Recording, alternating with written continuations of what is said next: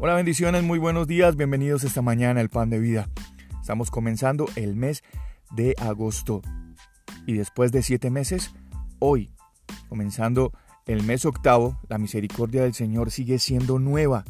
Cada mañana sigue siendo nueva, cada mes sigue siendo nueva, porque nuestro Dios es supremamente misericordioso. Así que quiero invitarlos en este pan de vida, en este mes, a que comencemos un mes declarando la victoria del Señor en nuestras vidas. Mire lo que escribe el apóstol Pablo en la primera carta a los Corintios, el capítulo 15, verso 57. Más gracias sean dadas a Dios, que nos da la victoria. No que nos dio, sino que nos da la victoria por medio de nuestro Señor Jesucristo. Si tú lees este versículo, mañana va a decir el mismo verbo, nos da la victoria, nos da la victoria. Entonces, ¿qué significa? Estar victoriosos, ser victoriosos. ¿Qué significa ser más que vencedores? Eso es lo que la Biblia dice que somos. Y sé que nosotros lo hemos oído muchas veces, lo hemos declarado en muchas ocasiones. Pero hoy quiero que, que nos permitamos que esa realidad mmm, nos invada, nos inunde a nosotros toda nuestra vida.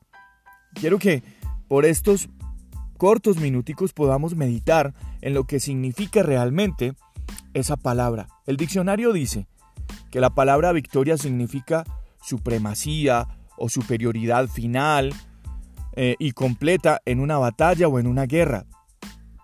Es el éxito en cualquier competencia o problema que involucre la derrota de un oponente. Significa sobrepasar los obstáculos. Vencer significa quedar por encima del oponente en una competencia o en un problema, dominar, suprimir, prevalecer, arrollar, sojuzgar, someter, aplastar, derrotar. Si estas definiciones quedan firmes en nuestra mente, entonces podemos entender que en Jesús hemos conseguido mucho más que un boleto al cielo.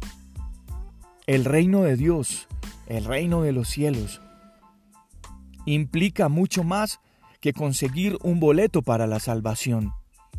Nosotros en Jesús hemos tenido, conseguido, hemos obtenido la autoridad para sacar provecho de este mundo en el que vivimos ahora. Por medio de Jesús, hemos triunfado, hemos vencido, hemos derrotado y estamos y podemos seguir prevaleciendo sobre este mundo.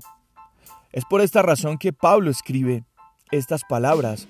Más gracias sean dadas a Dios, que nos da la victoria por medio de nuestro Señor Jesucristo. Y es que caminar de la mano de Dios, confiando en sus altos planes y teniendo total fe en su poder, ya es tener a pesar de las angustias, a pesar de las dificultades, a pesar de los problemas, ya es tener un camino hacia la victoria. Así que hoy tenemos que intentar, hoy tenemos que hacer nuestro el poder de esa grandiosa declaración, de esa declaración de Pablo. Tenemos que agradecer a Dios por convertirnos en unos vencedores. Tenemos que darle gracias, tenemos que expresar de la mejor manera que este año hemos ido caminando hacia la victoria. Hemos ido caminando sobreponiéndonos a dificultades. Hemos estado venciendo temores, miedos, angustias, enfermedades. Hemos ido de la mano de Dios, dando gracias a Él porque siempre nos está dando la victoria. Allá en el capítulo 8 de Romanos, el verso 37, también Pablo escribe, antes en todas estas cosas, somos más que vencedores por medio de aquel que nos amó.